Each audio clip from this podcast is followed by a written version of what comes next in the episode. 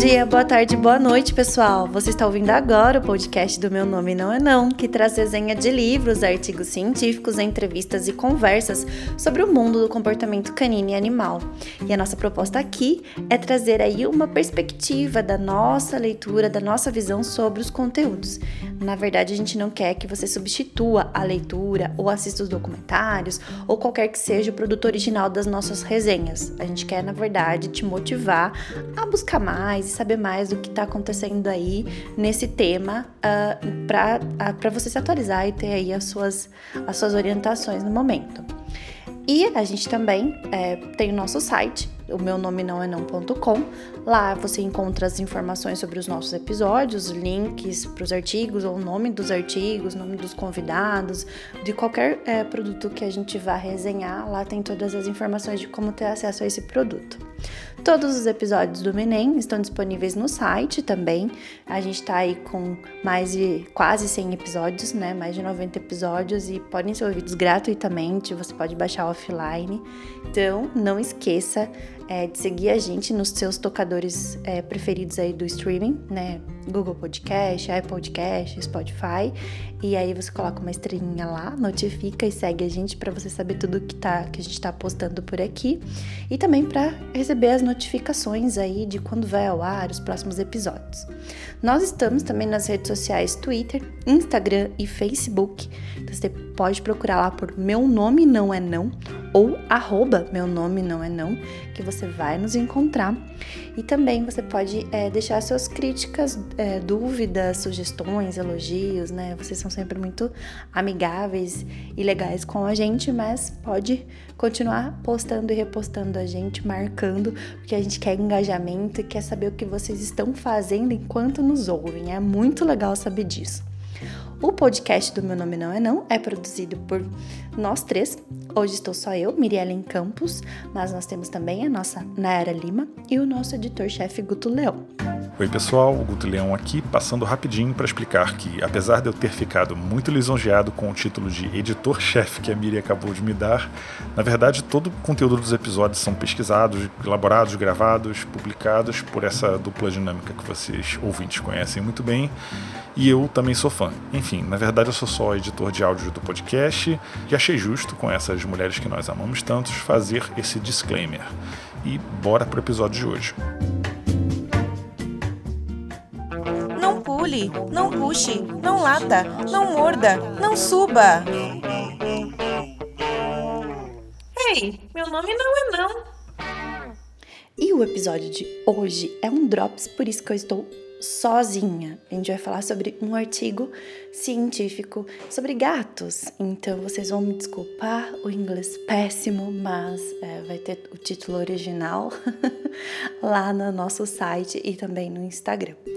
O título do artigo é Inexperienced but still interested indoor-only cats are more inclined for predatory play than cats with outdoor access. Inexperiente, mas ainda interessados. Gatos que só vivem dentro de casa são mais inclinados a brincadeiras predatórias do que gatos com acesso ao ar livre. Olha, esse tema é muito legal. Esse artigo é da Provavelmente vou falar o nome deles errado também e vai ter tudo lá na descrição do nosso episódio.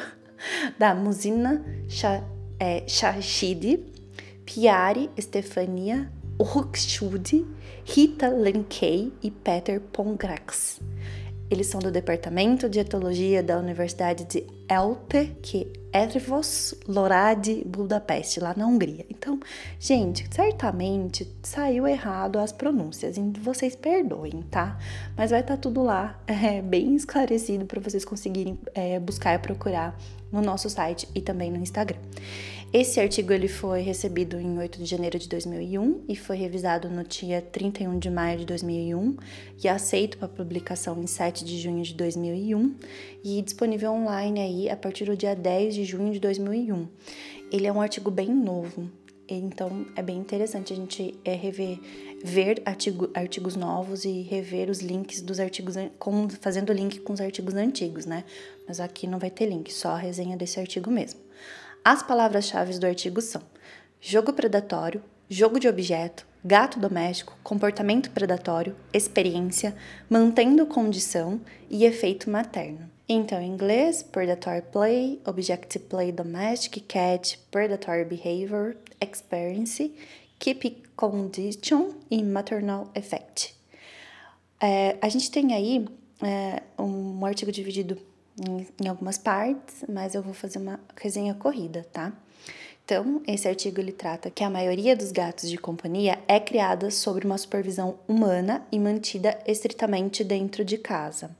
O apoio materno e a experiência com presas reais, elas podem afetar a habilidade de caças em gatos.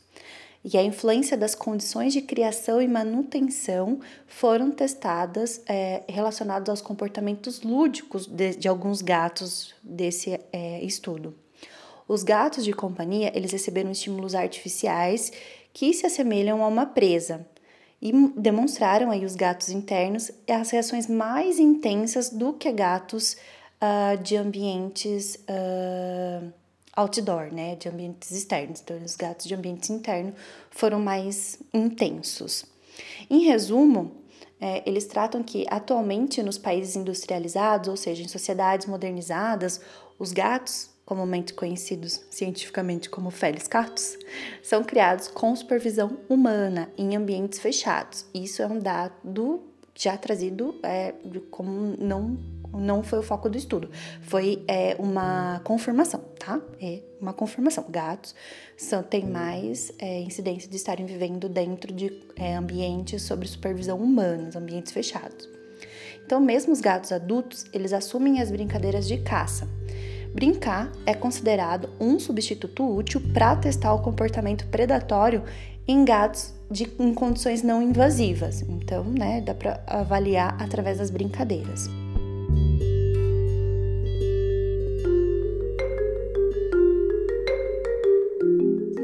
Os autores eles investigaram a influência das condições de criação e manutenção do comportamento de brincar predatório em gatos de companhia e registraram as reações dos sujeitos a estímulos semelhantes a presas artificiais, como bolas de tamanhos diferentes, é, eles tiveram aí uma, uma latência maior de abordagem em relação a isso, né, esse tipo de contato, varinha de captura, então eles analisaram frequência de tentativas, falhas de captura, a duração do segurar da varia, da varinha e também a reprodução de som de pássaros. Os felinos que só vivem dentro de casa se aproximavam e tocavam mais ou brincavam mais com as bolas antes do que os outros gatos. E os gatos que vivem dentro da casa começaram a procurar os sons reproduzidos pelo, pelas caixinhas de sons de pássaro, mais do que os gatos criados fora. Gatos criados com a mãe por um período mais longo de tempo, eles tiveram menos tentativas fracassadas de pegar uh, o caçador, né? Que, uh, a caça, na verdade, do que os indivíduos que foram criados com a mãe por um período muito curto, independente da condição de criação. Então, os gatinhos aí que tiveram mais contato com a mãe, eles foram mais é, rápidos na, em pegar a caça. Gatos que vivem em ambientes fechados estavam mais interessados nos estímulos artificiais, que mostram mais ou menos semelhanças com presa, embora esses gatos tenham sido completamente privados da experiência com presas vivas. E existem várias teorias que podem explicar essas descobertas, incluindo um maior impulso aí dos gatos para brincar devido mesmo à falta de estimulação natural é, reconhecimento de presas menos refinado, né? Eles não sabem qual, como que é uma presa real, ou o medo reduzido devido à falta de experiência nos gatos que vivem em ambientes fechados. Né? Eles não têm uma experiência de como é caçar uma, uma presa real, então eles ficam mais sem medos, mais desprovidos de medo. Então, tô no ambiente seguro, tô brincando. De acordo com Crowley, né, é, de um artigo de 2020, o comportamento predatório de gatos por roedores foi a principal força por, por trás da domesticação dos feliscatos. E ainda hoje é dada a tarefas por donos modernos de controle de pragas aos nossos felinos, né? Isso é uma, uma concordância com Prangras e Sazupo de 2018 e Sechente de um artigo de 2020 também Ou seja, tem muita gente que ainda usa os gatos de indoor, os gatos de dentro de casa, para controle de pragas, como aconteciam aí no processo de domesticação muito antigo, né? Há milhares de anos atrás sendo que hoje é necessário observar um cuidado à relação né, das atividades predatórias dos felinos domésticos, pois já existe grandes impactos a ecossistemas, né? A gente trazer animais é, felinos para o ambiente doméstico para controle de praga pode sim desestabilizar um ecossistema. Inclusive, até onde esses animais foram introduzidos pelo homem, já acontece de haver extermínio é, de uh, animais é, naturais, de espécies naturais, e quando o gato foi introduzido, o gato ajudou no extermínio dessas espécies. Então, é preocupante compreendendo como um comportamento predatório do gato doméstico se dá, podemos explicar esses fenômenos, né? Porque o gato é rápido, o gato ele é um caçador voraz, né? E muitas vezes letal. Tanto os gatos selvagens e gatos domésticos, eles reproduzem os mesmos comportamentos de, de caça, de acordo com o artigo de Baker, de 2008, Vários estudos mostram que os gatos com status de companhia já estabelecidos e alimentação fornecida ainda assim caçam e matam presas regularmente. Quem nunca viu um gatinho que tem tudo, né? Tem um potinho cheio de comida sempre, trazer presentinhos, como a gente reconhece, e hoje a gente já sabe que não são presentinhos. Selvagens e domésticos, os gatos têm o mesmo comportamento predatório, inclusive em suas necessidades nutricionais e ou de comportamento alimentar. É, ou seja, caçar faz parte do comportamento alimentar do gato. E aí a gente tem até uma, uma vírgula aqui sobre enriquecimento alimentar na hora da alimentação do felino, né? Tão importante quanto qualquer outro é, é, animal que vive em contexto humano. Os gatos domésticos são descendentes de um predador hipercarnívoro, identificado pela similaridade de sua dentição, de acordo com o artigo do Serpel, de 2000. O gato selvagem africano, o Felis limbica, ele é considerado o parente mais próximo dos gatos domésticos atuais, de acordo com Driscoll, de 2007. Os gatos domésticos são mais fundamentalmente limitados em sua escolha de dieta devido à ausência de certas enzimas metabólicas essenciais que estão ausentes no seu ancestral comum de todas as espécies existentes da família Felidae, de acordo com Birdshaw, em 2000, de um artigo de, dois, de 1996, aliás. O resultado final é uma dieta que consiste principalmente de carne de vertebrados. Uma das pressões da seleção que fez com que os gatos de companhia mantivessem o seu comportamento de caça poderia ser o conteúdo nutricional insatisfatório em produtos comerciais, tipo a ração. Isso se encontra no artigo de Zohan 2002, Sechente 2020 e 2021. Alguns outros fatores relacionados aos gatos que aumentam a probabilidade de caça são a idade. Os gatos mais jovens eles caçam mais, de acordo com o artigo de 2010 do Van Rinzink. E a condição corporal também é, os gatos mais magros eles caçam mais, de acordo com o artigo de UDS de 2003. Verificou-se também nesse artigo que a localização, fazendas próximas e o orçamento de tempo do gato, mais tempo passado fora, podem impulsionar a atividade de caça, de acordo com McDonald's 2015, num artigo de 2015. Os comportamentos de predação são comumente observados através de pesquisas baseadas aí nos presentes que os animais levam mortos para casa em abordagens diretas e experimentais, como a gente falou um pouquinho atrás. Enquanto isso, é comum pensar no comportamento do gato predatório uh, para gatos livres ou gato do meio rural e menos investigado em gatos de ambientes internos. Normalmente os artigos eles vão observar mais esses comportamentos predatórios aí em felinos livres. E aí esse artigo traz o contrário, né? Como isso é menos investigado em gatos de ambientes internos, é isso que o, esse artigo traz.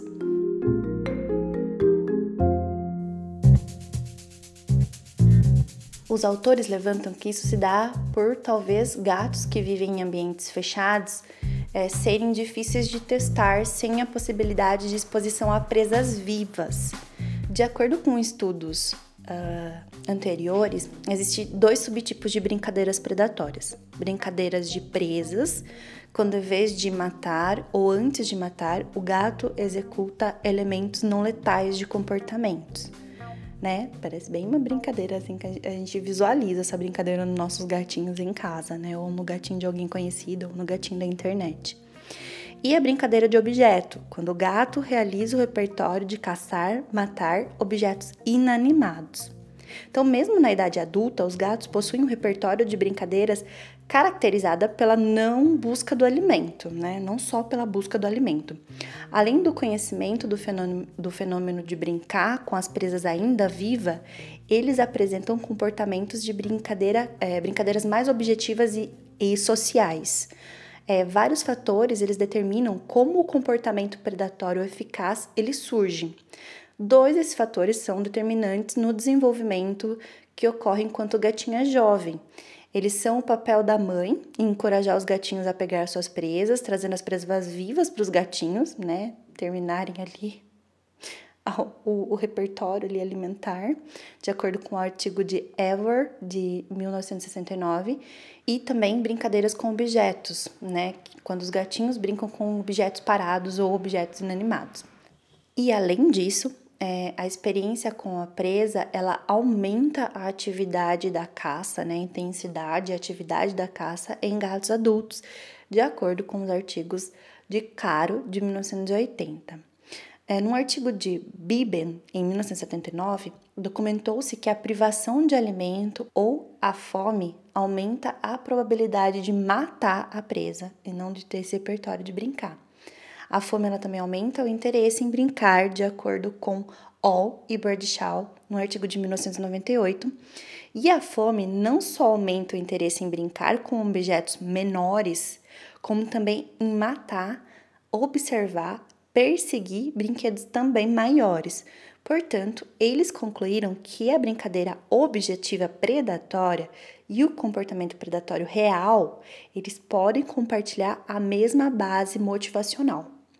O comportamento predatório ou a brincadeira com objetos foi investigada e foi entendido um histórico motival parecido entre elas. Nos filhotes de gatinho, os padrões motores de brincadeira, eles foram depois relacionados aos padrões de comportamento predatório. Ou seja, a brincadeira, na verdade, é uma caça, mesmo que não, não tenha caça. A brincadeira com objetos surge e atinge seu pico mais tarde que a brincadeira social, por volta aí da 18ª, 21ª semana da idade do gatinho. Durante esse período de transição, os gatinhos lentamente mudam o interesse de brincar com seus irmãos para brincadeiras de objetos e brincadeiras predatórias, de, acor de acordo com Mendonça e Ramírez, de 1987. O desmame, independente de como aconteça, também favorece a essa transição. Em relação às condições de criação, o estudo previu que os gatos que foram criados pela mãe por um período mais longo mostraram mais interesses em jogos do tipo predatório do que os gatos que tiveram um período mais curto junto com a mãe. Em relação às condições de manutenção, nenhuma previsão específica foi formulada, pois ambos os resultados eles foram igualmente é, possíveis, como a gente viu um pouquinho também uh, no começo do, do artigo. Pode-se prever também que os gatos que vivem em ambientes fechados, eles interagem mais, provavelmente com estímulos semelhantes às presas, pois eles perdem esse tipo de atividade, de acordo com os artigos de Sechente 2020 e 2021 mas também é possível que os gatinhos de interior e exterior demonstrem mais interesse em brincadeiras com objetos porque são mais experientes com estímulos semelhantes a presas e brincadeiras predatórias. Sobre os métodos, todos os procedimentos realizados no estudo envolvendo é, animais, eles estiveram de acordo com os padrões éticos do Comitê de Bem-Estar da Universidade de Yotivus Lorandi, que, que é a universidade onde foi feito o artigo, né, onde foi feito todo o estudo e publicado o artigo. Então, gatos de companhia, eles foram testados na casa é, com a participação dos seus donos, para eles se sentirem mais seguros e realmente demonstrarem os seus comportamentos mais comuns, porque eles estavam no, no, interagindo com pessoas de confiança. E foi testado também os gatos com vários estímulos lúdicos Entretanto, eles é, informaram aos proprietários que eles poderiam interromper ou é, aumentar, o aumentar a intensidade dos experimentos a qualquer momento que eles se sentissem que seus gatos estivessem com níveis altos de estresse. Mas isso nunca aconteceu. Eles falaram que correu muito bem é, a, as sessões, né, de estudo, porque os gatos se divertiram pacas. Basicamente foi isso. os participantes, eles foram selecionados a partir de mídias sociais é, o critério de inclusão foram bem simples. Qualquer gato de companhia poderia participar dos testes. Se o gato tivesse seis meses de idade, é, com a única exclusão sendo de gatos de companhia com deficiência física, por exemplo, deficiência visual e auditiva, lesões permanentes e, e etc. Né? Qualquer quadro de deficiência ou clínico todos baseados no relatório do proprietário também. Então, toda a pesquisa foi elaborada de acordo com os relatos do proprietário sobre o estado de saúde dos gatos. E após aí as exclusões, o tamanho efetivo da amostra foi de 31 indivíduos, três gatos intactos, que, no, que são os não castrados, né? 28 gatos castrados e esterilizados, que eles utilizam esses dois termos, uh, todos incluídos para análise de, da mesma idade média dos indivíduos, então de 64 a mais ou menos 55 meses de idade. E dentro desse N também tinham outros gatos que tinham acesso ao interior e exterior, mas mais acesso à área onde estava realmente tendo o teste. Então, esses gatos poderiam sair da área que ele estava fazendo o teste. E os gatos que viviam dentro da casa foram equivalente a N18 e eles foram mantidos estritamente dentro da casa, sem qualquer acesso ao ar livre. Doze gatos ficaram com suas mães até pelo menos oito semanas de idade. 19 gatos foram adotados pelo proprietário antes de completarem oito semanas de idade, e a maioria dos gatos eram vira-latas europeus de pelo curto, um total de 28, com exceção de um persa de pelo comprido e dois gatos siameses. Cada sujeito foi testado na sua própria casa, com seu próprio proprietário, normalmente durante o dia, no intervalo de 10 a 18 horas, dependendo da convivência dos proprietários, né? Também para receber a visita do experimentador e tudo mais. E cada teste foi gravado com uma câmera de vídeo, deles mandam o modelo da câmera, uma Panasonic e também um Moto G teve que ser substituída no estágio posterior da coleta de dados porque estava danificada. Aí é demais, né? Imprevistos acontecem, né? Que nem a gente tá gravando com, de um, com material e tem que trocar de microfone, né? Entendemos. O experimento ele consistiu então em três testes, sendo sempre realizados em ambientes internos, mas com gatos que podiam sair ou gatos que já tinham acesso anteriormente às saídas e com gatos exclusivamente internos, tá? Realizados na mesma ordem para todos os participantes. Os três testes que se seguiram com intervalos, eles foram é, não de 10 a 18 horas por dia, eles foram com intervalos curtinhos entre essas 10 a 18 horas. E eles tinham que aí controlar também o nível de fome dos gatos, então eles solicitaram aos proprietários que não alimentassem os gatos é, por mais de 5 horas antes do teste. Então foi esse o processo. E o teste é, número um foi jogar a bolinha. Então, durante o jogo com teste de bolinha, os gatos eles podiam apresentar os seguintes comportamentos: aproximar-se da bolinha, cheirar a bolinha, bater na, na bolinha, segurar a bola com os membros posteriores e anteriores ou apenas se aproximar, mas não tocar a bola. Era isso que estava sendo analisado no teste 1.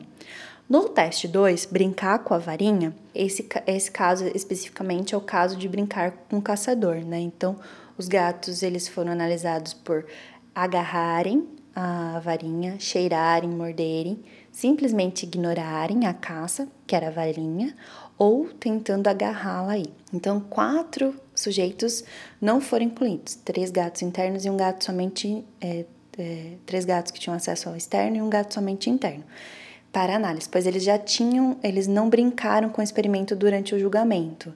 Então, para análise, eles precisariam de dados de frequência da tentativa de fracasso, de captura da caça, da duração da retenção do caçador.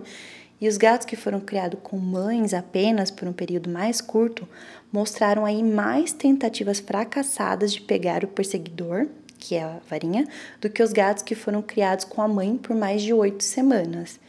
E o teste 3 foi o, o teste de reprodução de som, apresentando sons de ratos e de pássaros. No caso da sessão, foi usado playback e foi analisada a apresentação da locomoção ativa ao redor do, do som, olhando ao redor, movendo a cabeça sem nenhuma locomoção, né, paradinho, só virando a cabeça e ao redor, ou apenas permanecer na mesma posição sem nenhum movimento ou locomoção da cabeça. Algumas das conclusões foram: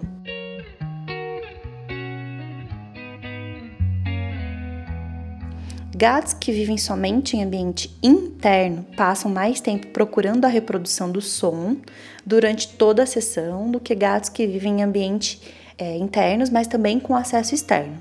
E os gatos criados com a mãe, né, por 0 a 2 meses de vida, eles reagiram mais rapidamente em busca do som do pássaro.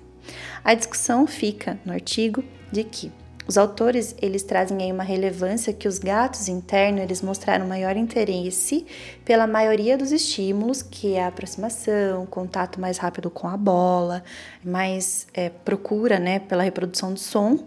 E gatos criados com a mãe por mais de dois meses, eles tiveram menos tentativas fracassadas de pegar o caçador, né, o, a caça, aliás, do que os gatos criados com a mãe por de 0 a 2 meses, independentes aí da condição de criação, o que comprova aí os estudos anteriores. Que os cães e gatos são duas espécies mais próximas dos humanos, mas com a função e ecologia alimentar bem diferentes entre eles. Os cães com os sem donos, eles são uma espécie onívoras, com funções de trabalho, lazer e esportes e a companhia humana. Já o felino doméstico, ele mantém os seus hábitos originais, também como um predador muito eficaz. Se reconhecendo aí a tendência moderna da vivência felina através dos cuidados com humanos, com a restrição de espaço por cuidados e consciência ecológica, né? A gente faz isso.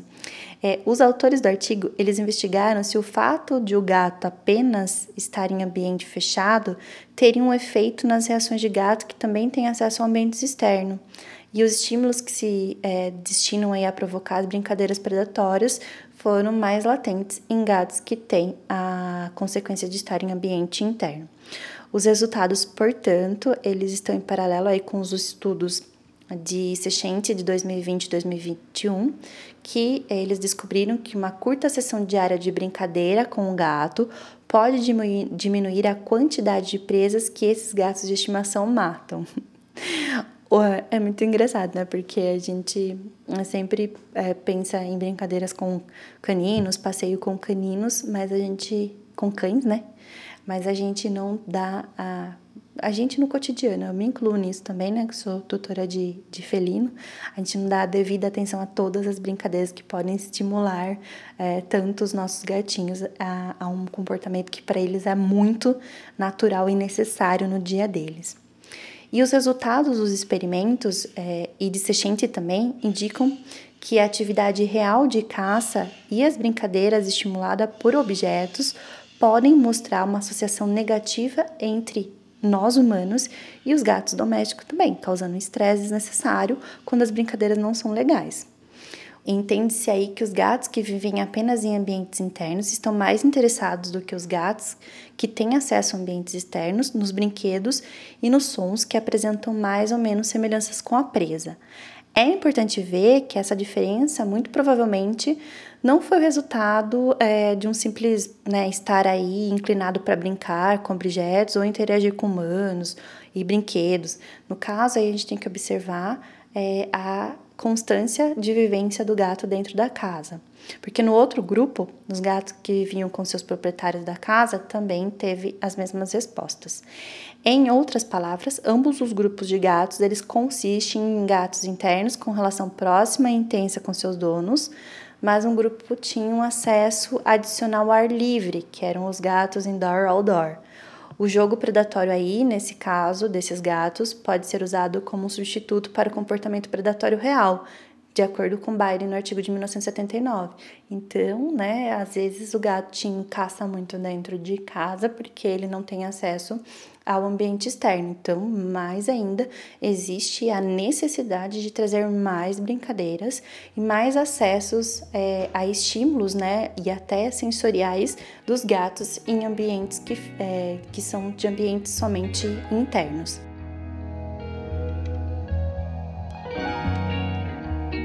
De acordo com é, um artigo de Caro de 1980, eles descobriram que os gatos adultos é, que foram expostos a presas, eles aumentavam o comportamento predatório e esse levantamento era em condições reais e até é, em condições reais não, em artigos muito em condições muito parecidas que são apresentados nesse artigo, mas que entram em, contradi em contradição porque é, seria de se esperar que os gatos que vivem dentro de casa ficassem mais ansiosos para desenvolver as brincadeiras predatórias, sendo que ambos têm essa necessidade de brincadeira predatória, mas a intensidade é que vai mudar de acordo com a disponibilidade da brincadeira.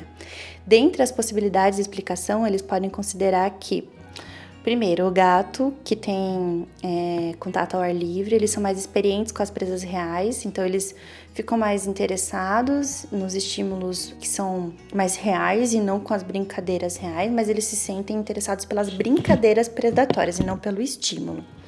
E dois, os gatos internos, eles são privados de presas reais. Então eles se mostram, eles mostram uma, uma reação mais intensa como um estímulo aí de substituição né, que não é o adequado, mas eles utilizam como um estímulo de substituição.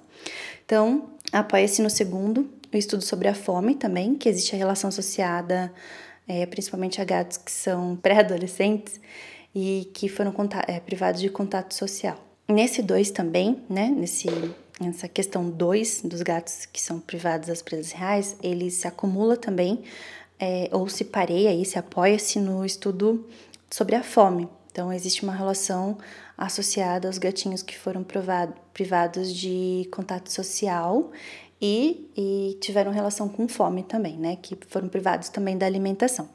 Mesmo que os gatos que vivem apenas em ambientes fechados não tenham experiência com presas vivas, nesse estudo eles mostraram uma resposta mais rápida a estímulos que imitam algumas características da presa, como som, movimento, talvez até a aparência dos brinquedos. Os fatores limitantes que os autores trazem no artigo são é, a falta de controle ou de influência sobre o nível de estimulação geral do ambiente. Então, tem coisas que não dá para controlar, né? Pessoas entrando na sala, uma luz, um barulho, um som de um pássaro real passando na janela. Então, é, isso se torna um estudo um pouco limitante. Também, é, um outro fator limitante é que os testes não foram realizados exatamente no mesmo horário do dia com os vários sujeitos do, do teste, né? Devido ao fato de que, né, teria vários proprietários se alocarem a uma programação diária de acordo com os analisadores. Então, não se sabe aí, isso é uma das discussões, que se talvez é, tal gato é, emitiria mais comportamento de segurar a presa, mesmo sendo de ambiente outdoor, né, de fora de casa, ele teria mais é, contato de segurar a presa de dia do que quando foi analisado à noite, ou vice-versa. Todos esses outros testes, né? Ah, talvez o gato goste mais de bolinha de manhã. Então, não se sabe isso porque é, o, um dos fatores limitantes foi essa exposição, é, essa análise ao tempo. E as conclusões ficam com a experiência com as presas vivas ou a falta de experiência com presas pode afetar a vontade e a intensidade da interação dos gatos com a presa ou com brinquedos que imitam muito as presas ou com estímulos que imitam muito as presas, no caso dos estímulos sonoros. Além disso, o papel da mãe parece ter bastante influência para que, que, os gatinhos aí de estimação se tornem caçadores mais eficientes. Então, os gatinhos que ficaram mais tempo com a mãe, eles conseguem brincar de maneira predatória melhor do que os gatinhos que não tiveram tanto contato com a mãe. O tempo gasto com a mãe gata também está associado às brincadeiras predatórias, né? A intensidade, a busca, é, o contato com essas brincadeiras. E a dificuldade está em entender o mecanismo de desenvolvimento de habilidades para se tornarem caçadores eficientes. Então, os autores trazem aqui no artigo que eles precisam de experimentos mais controlados, especialmente com informações sobre as condições de cuidados periódicos das mães gatas e também a interação lúdica dos gatinhos com a mãe e com os irmãos, coisa que eles não analisaram porque a amostra de indivíduos analisada já era de gatinhos a, é, com mais de seis meses de vida, né? Com seis meses, mais de seis meses de vida, e acontecia também uh, de serem gatinhos adotados, então não, não tinha esse histórico exato e também nem foi um tema que eles analisaram em si. Mas como eles viram a importância, né, eles é, viram que é um ponto latente, pode dar abertura aí para esse, é, para ter um novo estudo com o mesmo tema.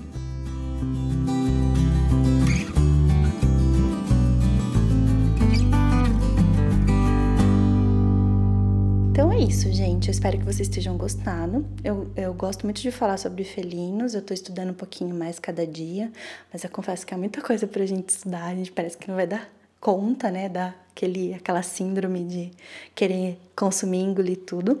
Mas eu acredito que é bem interessante quando a gente vai interagir, interagir com o animal, saber como funciona o comportamento dele, saber que ele tem histórico, que eles são indivíduos, e quanto mais informações sobre aquele indivíduo, mais a gente causa bem-estar na nossa interação com ele, né? É, eu acho que conhecer eleva aí a nossa qualidade de estar com os animais qualidade do tempo que a gente está com eles e a de otimização também desse tempo no caso do, da gestão ambiental, na, na questão do enriquecimento ambiental que a gente chamava anteriormente.